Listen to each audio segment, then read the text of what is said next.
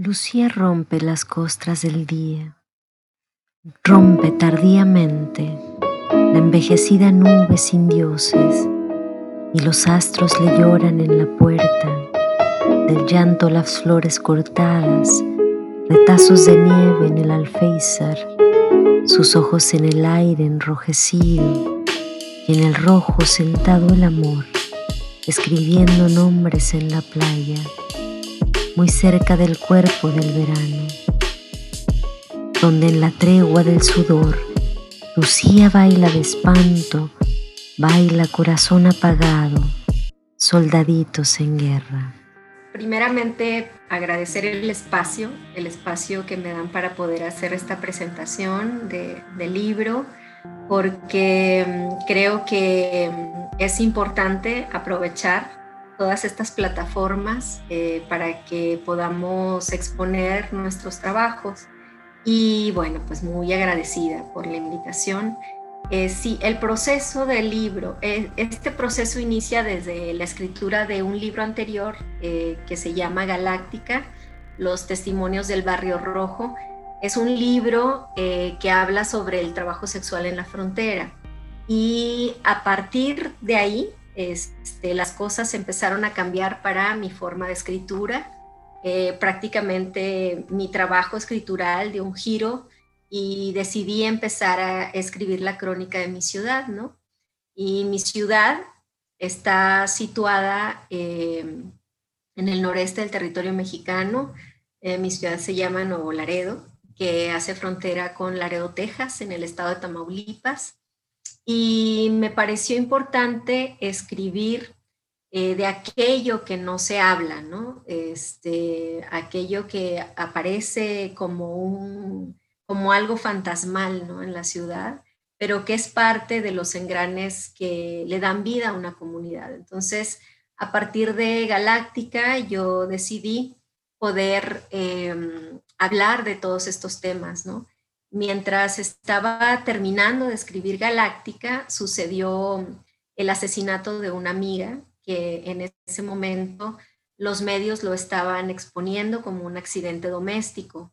Entonces fue a partir de ahí que, yo decidí meterme ¿no? de lleno en este tema, eh, involucrarme por completo este, y empezaron a suceder estas, estas este, informaciones que uno de pronto, a las que uno de pronto no tiene acceso. Este, las situaciones que cuando uno levanta estas cortinas para buscar qué hay detrás de todo el dolor de un feminicidio, por ejemplo, te encuentras con múltiples, situaciones de impunidad, ¿no? En lo que a veces eh, eh, todas y todos tenemos de alguna manera eh, contribución. Este, tal vez no directamente, pero considero que somos parte de un constructo social y a veces este constructo no necesariamente está creado para contrarrestar o criticar las fallas del sistema. Y ese es un, creo que es una, es una piedra ¿no? que tenemos en el camino todos los días. Entonces, em, lo que sucedió fue que empecé a buscar fuentes directas fue lo primero. Este, así fue como llegué a los expedientes judiciales. Este libro tiene mucho que ver con esta parte de los expedientes judiciales, no solo del feminicidio de mi amiga, sino de otros que en aquel momento y siguen siendo, este, no, no, no fueron nota en la prensa local. Y para mí eso fue como un detonador para saber este, que lo tenía que hacer y para saber que estos casos tenían este, que encontrar algún tipo de reflector. Entonces, conseguí hablar con los familiares y amistades de las mujeres que fueron asesinadas y así fui creando una, como un puente, ¿no? Que me iba permitiendo construir una especie de bitácora donde la justicia este, prácticamente se fue convirtiendo en un fantasma, ¿no? Porque uno, por lo regular, cuando se asoma a estos discursos y cuando se asoma a estos temas, eh, la palabra justicia aparece inmediatamente, ¿no? Este, porque toda la sociedad exige una justicia. Sin embargo, bueno, esa justicia se va haciendo un poco fantasmal cuando empiezas a descubrir qué es lo que hay detrás, ¿no? Es muy difícil. No se trata, este, en este caso, no se trata de un libro aleccionador, eh, sino que es un libro que expone o trata de exponer situaciones muy, muy particulares de lo que uno encuentra en los expedientes judiciales. Em, pero la escritura de este libro también convive con un lenguaje, que es el lenguaje impersonal y sistemático usado por las instituciones. A mí me pareció atractivo este, este, este lenguaje para poder comunicar algo con, con el libro y este, ver de qué manera esta, esta, este lenguaje podía estar eh, implícito ¿no? en, en, lo que se fuera a contar en el libro. Entonces, em, de alguna manera quise exponerlo como parte de la voz de esos tantos cuerpos violentados y a lo que sus familiares eh, también deben enfrentarse, porque es todo, toda, toda una, una serie ¿no? de cosas, no es una sola. Es importante decir, por ejemplo, ahorita que dije lo de la voz, es importante decir que no estoy dándole voz, o sea, entrecomillado, como en algún caso pudiera entenderse, porque creo yo que sería muy pretencioso decir que mi voz es la de ellas y lo que yo digo es lo que ellas han querido decir. No necesariamente, no fue mi, mi objetivo, ¿no? Este, por supuesto que no, no podría hacerlo. Yo quise hacer más bien este libro con mucho respeto, este, pero sí expongo una historia a partir de sus silencios, ¿no? Porque esos silencios también nos siguen hablando aún después de la muerte. Entonces, em, cuando empecé a escribir el libro, en eh, la primera parte, este, pues fue, em, o más bien el segundo paso fue abocarme a conseguir eh, toda la parte documental. Y mientras esto sucedía, que empecé a conseguir mis, mis fuentes y que me empezaron a dar esta información, este, entre mis viajes entre Coahuila y Tamaulipas, vinieron las prohibiciones de la pandemia. Y fue así como tuve la necesidad de cambiar completamente el giro de la investigación que estaba haciendo. Y, eh, por ejemplo, una de las cosas que tuve que hacer fue hacer mis entrevistas de manera virtual. Y, la experiencia en este sentido eh, sí cambió muchísimo a lo que yo había hecho, por ejemplo, con el libro anterior. Sí es más limitante no tener frente a ti a la persona que estás entrevistando, porque em, todo lo que hay alrededor ¿no? de, de, la persona, de lo que vive, dónde vive, este, no lo puedes tú palpar, ¿no? Entonces ahí se me presentó una especie de problemática para mí, porque cuando tú escribes y este, tratando ¿no? de, dar con, todos los elementos para poder este, hacer un libro que tenga, que tenga pues cierta, este, cierta estructura formal, este, pues sí buscas, ¿no? Que todos estos elementos se encuentren ahí. Entonces, sí fue bien difícil, este, todos los, los datos los tuve que leer de una manera distinta por esta circunstancia, ¿no? Que ahora estamos viviendo. Y entonces lo que pasó ahí fue que me ceñí a lo que tenía y traté de que este lenguaje virtual, ¿no? Que ahora, que ahora lo vivimos diariamente, eh, quise que también funcionara, funcionara de alguna manera para lo que yo estaba escribiendo. Así que esta, esta distancia también se puede notar cuando, cuando se lee el libro, eh, o al menos eso quise hacer. Pensé mucho, por ejemplo, en cómo abordarlo, ¿no?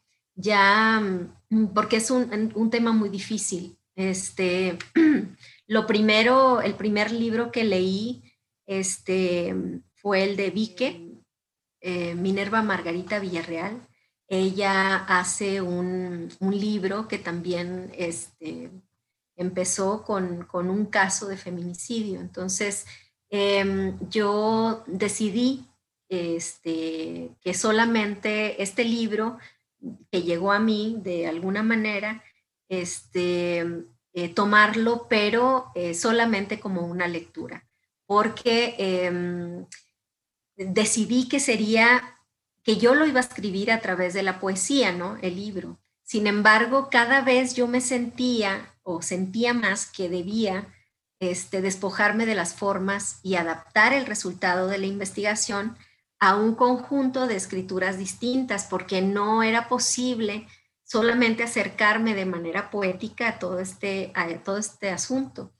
Y fue así como me empecé a alejar un poco de la bibliografía poética y me adentré al periodismo de investigación. Eh, cuando me adentro al periodismo de investigación es cuando eh, puedo empezar a entender y, ese lenguaje me empieza a hablar de otra manera. Entonces, este es un libro, este es un libro que lo hago a, partir de estas lecturas, pero no es un libro de periodismo, por supuesto que no, pero se fue haciendo importante para mí leer toda esta información que tenía desde diferentes planteamientos. Entonces, eh, por lo tanto, el lector eh, o quien vaya a acercarse a la escritura de este libro va a poder percatarse que hay episodios que dibujan la crónica.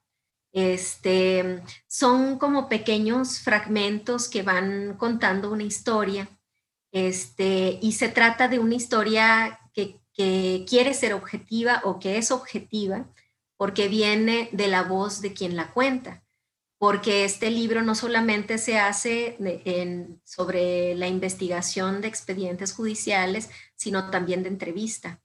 Entonces, muchas de estas crónicas o, breves crónicas este, son, son desde la voz del entrevistado. Y es así como transcurre el proceso del libro. Eh, y yo espero que pueda comunicarles todo esto que les comento y, y ojalá que pueda ser que pueda ser este, una buena opción de lectura. ¿Qué importa si después me ven llorando un día? ¿Qué importa si la penumbra es un circuito en las costillas, en la risa, en el discurso de un sofisma, una lengua trapecista que dice que fundes tu alma con la mía, que dice ese verso súbito cayendo en la rendija en la saliva que dormida cruzó tu página vacía, tu página tantas veces destruida, tú, héroe compasivo, tirándome flores desde arriba, donde un pañuelo aún nos imagina y nos guarda en el doblez de sus mandíbulas, trapo sucio cayéndome encima, cayéndome, cayéndome. Todas las Em, circunstancias en las que se dieron cada uno de los feminicidios fueron muy dolorosas. Este, fue muy difícil, muy, muy difícil confrontar, muy difícil enfrentar también, porque este, por un lado tienes toda la información que está fluyendo alrededor en las instituciones y que te está hablando, ¿no? Este, y por el otro, bueno, pues tienes em, toda, toda la parte, eh, la más dolorosa, ¿no? Que tiene que ver con, con, el feminicidio en sí. Entonces, todas las circunstancias en las que se dieron cada uno de estos feminicidios, pues fueron bastante dolorosas y cada una de estas circunstancias de entrada exponen la terrible realidad de nuestro país, ¿no? este, de nuestros municipios, sobre todo, porque no es lo mismo, por ejemplo, cuando uno se centra ¿no? En, el, en el vaya, cuando uno, cuando uno voltea a ver el centro del país, y vemos todos los casos que están ahí, pero cuando uno voltea a ver los municipios y cuál es la problemática en sí de estos municipios, de los que no tienen todos esos reflectores, entonces es más complicado. No solo, porque no solo es la sevicia del asesinato, sino todo ese humo patriarcal, todo ese humo de poder que hay alrededor, ¿no? El peso de la responsabilidad que aplasta a quienes sobreviven el crimen, porque, por ejemplo, eh, las familias, este, cuando acuden a estas instituciones, esperan ver ese apoyo de la institución, pero eh, la respuesta que reciben es completamente lo contrario y la institución responsabiliza a la familia sobre lo que ha ocurrido, ¿no? Entonces, sí es una revictimización, ¿no? De todo este proceso. Y la violencia del Estado es verdaderamente demoledora para quien sea, ¿no? Este, las complicaciones que hay entre los actores claves que deberían protegernos, pues lo sabemos, nos revictimizan de primera instancia. Em, entonces, aquí cabe preguntarse hasta qué punto se asume que nosotras somos los saldos de toda esa sociedad monopolizante, ¿no? Y creo que desde esa perspectiva, ningún caso es irrelevante, ningún caso es más detonador que otro y no debería de serlo, creo yo. Eh, nosotros somos em, como sociedad, eh, aportamos a visibilizar eh, estos casos de feminicidio, ¿no? Como ha sucedido, te decía yo ahorita, con lo del centro del país, con Fátima Cecilia o con Ingrid Escamilla, por ejemplo. Pero aquí la pregunta es, ¿pero qué sucede con aquellos feminicidios que ni siquiera logran una pequeña nota en los diarios locales? ¿no? Este, y entonces eso, eso mm, nos orilla a nosotros que vivimos en estas ciudades, ¿no? Que, donde, donde se dan estas, estos feminicidios, em, nos topamos con casos, por ejemplo, a mí me sucedió con, con las mujeres que, yo escogí para que abordaran el libro, a mí me sucedió con el asesinato, el feminicidio de Sandra Gámez. A ella la mataron el 7 de septiembre mientras yo escribía este libro. Y ningún medio habló del caso, ninguna institución ni organismo pro mujer se pronunció al respecto. Entonces yo tomé la iniciativa de escribir una carta dirigida al gobernador y al presidente municipal, no a nombre propio, este, eh, más bien eh, traté de buscar y conseguir el apoyo de varios colectivos feministas de la región, incluso pude tener el apoyo de algunos colectivos del estado de Texas y mandé personalmente la carta a diferentes medios locales, estatales, nacionales, pero ninguno respondió. Entonces, lo más importante de esta acción era conseguir que las autoridades actuaran rápido para resguardar a los hijos de Sandra, que aún se encontraban con el feminicida. Entonces, eh, fue así como me pareció una prioridad hablar de eso en el libro y eso ahí está. Este, y creo que lo, asumí en ese sentido, en que, en que le debíamos algo, ¿no?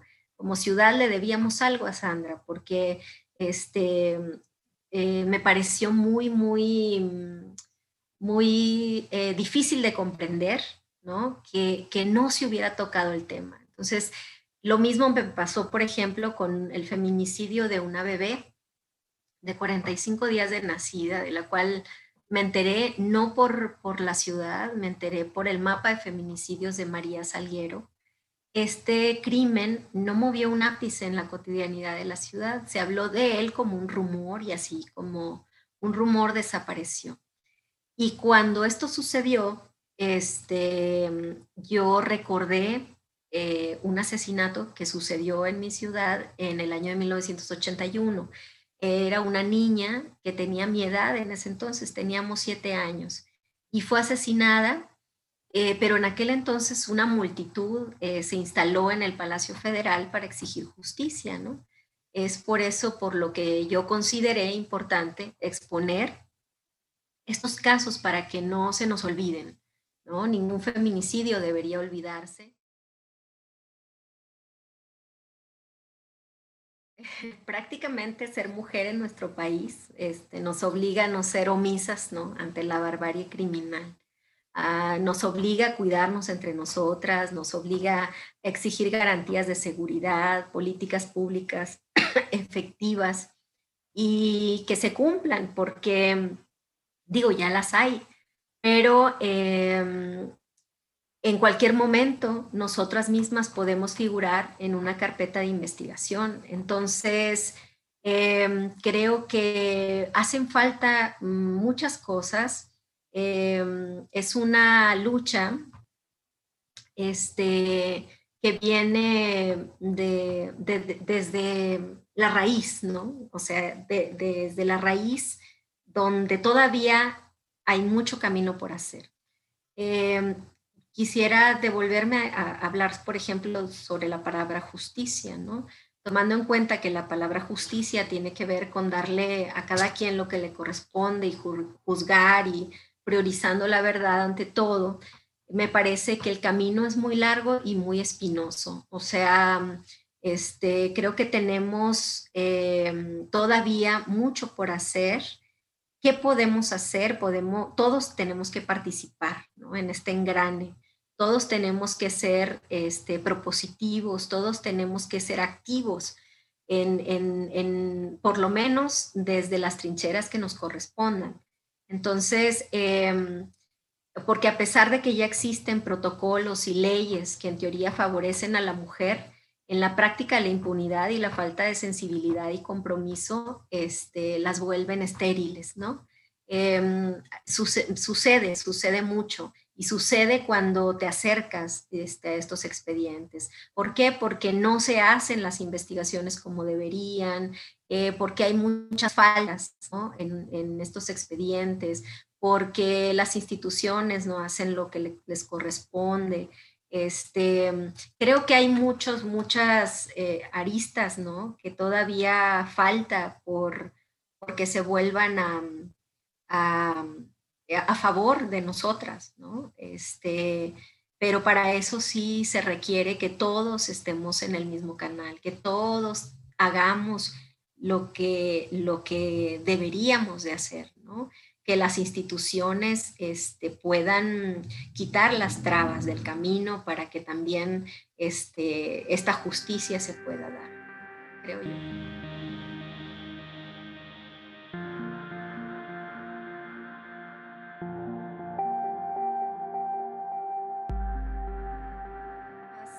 Muchas maneras ¿no? de, de poder participar este, y una de ellas pues también es hablando, ¿no? Y diciendo qué es lo que nos está pasando. Este, y sí, las, y las violencias son muchas. Em, también nosotras, en nuestro pequeño círculo, en nuestra pequeña comunidad, este, también hablamos de justicia, también hablamos eh, eh, de, de, medias justicias, porque también las medias justicias están ahí, ¿no? Nunca se llega a cumplir con lo que jurídicamente se, nombra, por ejemplo, una reparación del daño. Y esto tiene que ver con la pregunta porque, em, por ejemplo, estas violencias, ¿hasta qué punto son punitivas? ¿no?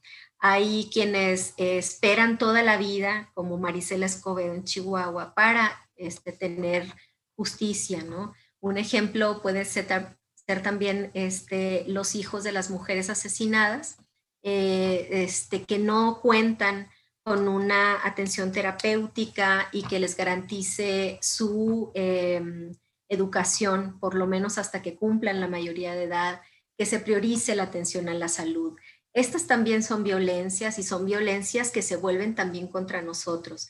La mayoría de las veces eh, no ocurre esta reparación del daño, hay mucho por hacer y considero que la lucha feminista le ha puesto un acento al aspecto punitivo y ahora podemos hablar de todas estas violencias, incluso, las particulares, y han, puesto en agenda los temas más incómodos para el Estado, como lo es exhibir la falsa igualdad, porque no podemos olvidar que la lucha no solo se da en el terreno de la protesta, detrás hay todo un planteamiento ideológico y político eh, que también exhiben la desigualdad social, el, individualismo jerárquico y de poder. Entonces, no es solamente el machismo, ¿no? Son muchas otras cosas, sin olvidar que los colectivos feministas también acompañan a las familias en los procesos. Eso es importantísimo, porque entonces también estamos hablando de una lucha humanista, ¿no? Este, pero es un engrane donde todos, todos tenemos que movernos y encajar, ¿no? Este, para dar soluciones integrales. Creo que necesitamos también la voluntad política y todo un trabajo. Eh, eh, creo eh, que hay muchos, muchos aspectos importantes que necesitamos tener en cuenta. Em, respecto a la pregunta de si yo he tenido estas violencias, claro que sí. Eh, alguna vez en la Ciudad de México, en la Alameda Central, cuando estuve viviendo por allá, había un colectivo, estaba un colectivo haciendo un meeting cultural y estaban este, centradas en que las mujeres que estábamos ahí compartiéramos nuestras experiencias de acoso callejero. Y cada una de nosotras, sin excepción, eh, tuvimos más de una historia que contar. Y ahí reflexionábamos sobre los tantos tipos de violencia que existen contra nosotras por el simple hecho de ser mujeres, ¿no? En mi experiencia personal, yo te puedo decir que he vivido desde la violencia médica, la violencia criminal, la violencia por discriminación, eh, del medio profesional, del medio laboral, ¿no? Creo que todas hemos vivido de alguna manera esta, este tipo de, discriminación. Eh, la violencia de acoso callejero, por supuesto, esa, esa se da, ¿no? Este, y luego, aparte de la violencia, pues se unen también los prejuicios y me ha tocado la discriminación por racismo, por ejemplo, ¿no? Específicamente por mi color de piel. Yo soy una mujer morena eh, pero, pero curiosamente no por mi nacionalidad, ¿no? Eh, sino que todo esto está unado a ser mujer. Eh, pero creo yo que todos son mecanismos de poder que nacen a partir de la violencia naturalizada. Este, es decir, que es aceptada por la mayoría, ya sea porque nos hemos acostumbrado a verla y a sentirla o porque son parte de la circunstancia social de nuestro entorno y pues ya ni modo, ¿no? Aquí nos tocó vivir, así lo, así lo, así lo aceptamos, ¿no? Y creo que hay violencias en las que entramos todas por default, ¿no? Por ejemplo, la asignación de los roles de género, ¿no? Me parece que esta es de las más invisibles de todas. Aquí es donde nacen los estereotipos y con ello nace la aceptación de ser como los demás esperan que seamos, ¿no? Entonces, aceptando las estructuras de poder que, ese, ese, va implícito, ¿no? Porque así están determinadas y ya no hay nada que hacer, sino que nos tenemos que adaptar, ¿no? Y ninguno de estos actos, creo yo, tiene una justificación. Este, es decir, que no hicimos nada para provocarlo más que estar ahí y ser mujeres. Este, pero podría caber aquí la pregunta, ¿hasta qué punto hay una sanción para esto, ¿no? Para todas estas violencias este, que me parece a mí que son violencias ilegales, ¿no? que la mayoría no tienen consecuencias jurídicas. Em, ahora, con todos estos movimientos que se han dado, yo, por ejemplo, este, hace algunos años, yo no hubiera podido imaginarme que iba a haber una, una ley Olimpia, por ejemplo, ¿no? Este, entonces hay, hay caminos que todavía están por ahí este, eh, tratando ¿no? de, que, de, que haya un, de que haya un camino listo para, para avanzar y para seguir avanzando. Este, y si lo vemos desde este último punto de, los roles de género, creo que ese 90% que mencionas, pues ya no sería así, ¿no? Este, todos entraríamos en este, en esta, en este tema este, y todas seríamos partícipes de esta violencia.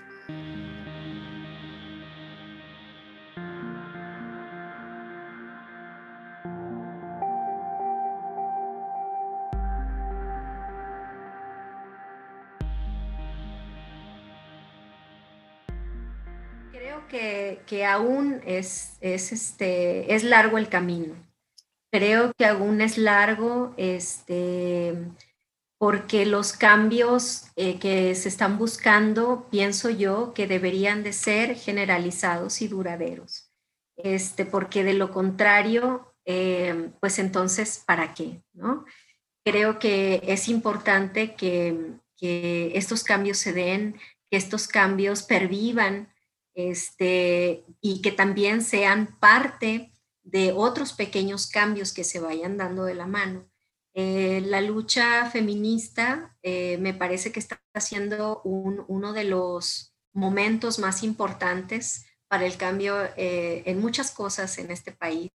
Este, me parece que la actividad que están haciendo es, es loable y sobre todo esa parte también del acompañamiento que hacen con las familias, eso es indispensable, es indispensable porque de esa manera eh, también se obligan a las instituciones a continuar con, con todos estos este, procesos que, que, tienen que ir de la mano. Este, cuando uno se acerca a, a revisar una carpeta este, de investigación del Ministerio Público, eh, uno puede darse cuenta que cuando se acercan, por ejemplo, al lugar de los hechos, eh, la perspectiva de género nunca aparece, ¿no? Entonces, estos, los peritos, por ejemplo, hacen sus investigaciones y las, eh, estas investigaciones las hacen como si fuera cualquier otro crimen, cualquier otro tipo de, de, homicidio, ¿no? Y, em, y, en ese sentido, pues se pierde mucha información. Al no hacer este trabajo, muchas de las, de, las, de las cosas que se tendrían que hacer y que deberían de estar en esa carpeta de investigación no se encuentran. Entonces, los jueces eh, empiezan a tener un problema empiezan a tener un problema para poder pronunciarse con una pena, ¿no? Por feminicidio, por ejemplo. Entonces, muchos de los casos llegan a caerse simplemente por lo sucio del trabajo que hacen estos peritos. Entonces, creo yo que el acompañamiento que hacen estas, estos colectivos a las familias es importante para que todos estos puntos se toquen, para que todos estos puntos se vean, se expongan sobre la mesa, que las abogadas o los abogados que están a favor de las familias este, también estén muy atentos a que todo este procedimiento este, ocurra, porque mm, desde el momento en que, se aprende, por ejemplo, a un feminicida, a partir de ahí empieza a abrirse la, la carpeta de investigación y hay un cierto tiempo para que este, se hagan todas estas diligencias, para que los protocolos este, funcionen, ¿no? Los protocolos ya están ahí, pero necesitan funcionar. Este, entonces, hay que estar atentos, hay que acercarse. Este, estos, estos colectivos tienen que estar también alertas a todo lo que está detrás, a, lo que sucede con, con los niños que quedan huérfanos, ¿no? De, este, en situaciones como el crimen organizado o un feminicidio. Entonces, hay muchas cosas por hacer. Ellas están haciendo mucho de, este trabajo para que se visibilice. Este, entonces, me parece importantísimo, me parece importantísimo y, también el, movimiento comunitario. El movimiento comunitario es importante porque pues eh, cuando hay un feminicidio se pierde la confianza en la comunidad, porque por lo regular, por ejemplo, pudiera ser que, el feminicida sea parte de nuestra comunidad, que sea alguien que vive en, nuestra cuadra, este, que, el señor que tiene la carnicería, ¿no? Como, como eh, eh, ha sucedido. Este, entonces, eh, son muchos elementos que, que se conjugan y, bueno, pues toda esta reparación del daño del que te hablaba, toda esta reparación también de lo que ahora se nombra tejido social, tiene que ver con toda una serie de, este, de participaciones, ¿no? La participación del Estado, de las instituciones, las no gubernamentales este, y de la misma comunidad para poder hacer algo que realmente funcione como un engrane, ¿no? Como lo que decía hace rato.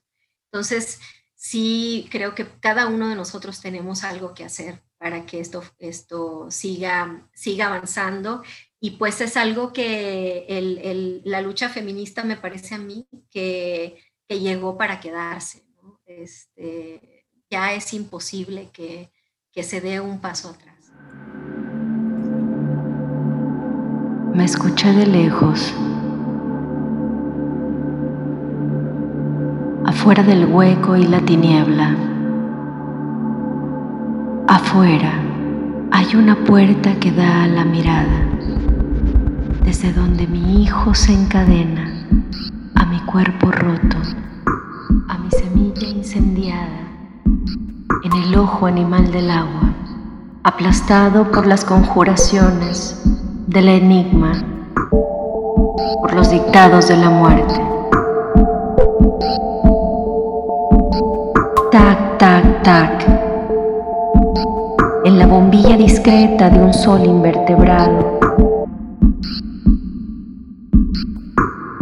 En el ejército de los escritorios precisos en la tierra,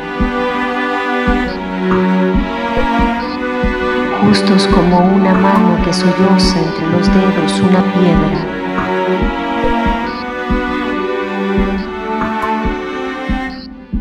Los escucho a todos desde lejos, desde el bostezo de los cántaros salvajes donde Manuela, me despide del mundo mucho antes que el destino caiga sobre el crimen y los criminales.